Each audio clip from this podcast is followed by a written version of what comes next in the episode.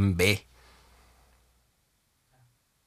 Mm, y sigo mirando los originales. Y pensando en el probable autor de mi desdicha. Ahora ha pasado Jorge, mi héroe. hacia la librería, lento, digestivo.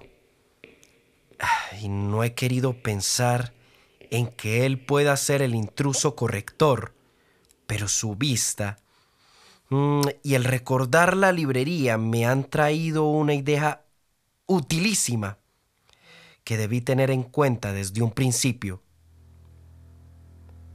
He cotejado la letra de Octavio con la de las correcciones y efectivamente son de una diferencia notable que no deja duda ninguna sobre la diversidad de sus autores. Y entonces me he propuesto conseguir un manuscrito de Jorge y de todos los comensales de esta pensión para hallar así al hombre donde he de sembrar mis venganzas. En este momento ha entrado Rosa, la criada que arregla mi pieza todas las mañanas y sintiéndome padre de un buen humor que acaba de darme la posibilidad de aclarar este misterio, le pregunto con fingida seriedad, Rosa, ¿usted borró estas palabras y cambió las otras de estas hojas? No, señor, no, señor. Se ha apresurado a contestar poniendo sus ojos idiotas sobre mi manuscrito. No, señor, yo ni siquiera sé escribir ni leer. Tampoco, señor, tampoco.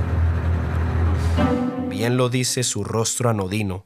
Bien lo dice la inexplicable rabia que siento contra esta mujer que tan horriblemente confiesa su ignorancia. No sabe leer, no sabe escribir, y vive, y habla, y es un prójimo nuestro, un hermano según las religiones y eruditamente me he acordado con sonrisa de aquellos formidables católicos, padres de la Iglesia, que por mucho tiempo y con muy sabias razones excluyeron a la mujer del género que más tarde llamaría Linneo Homo sapiens.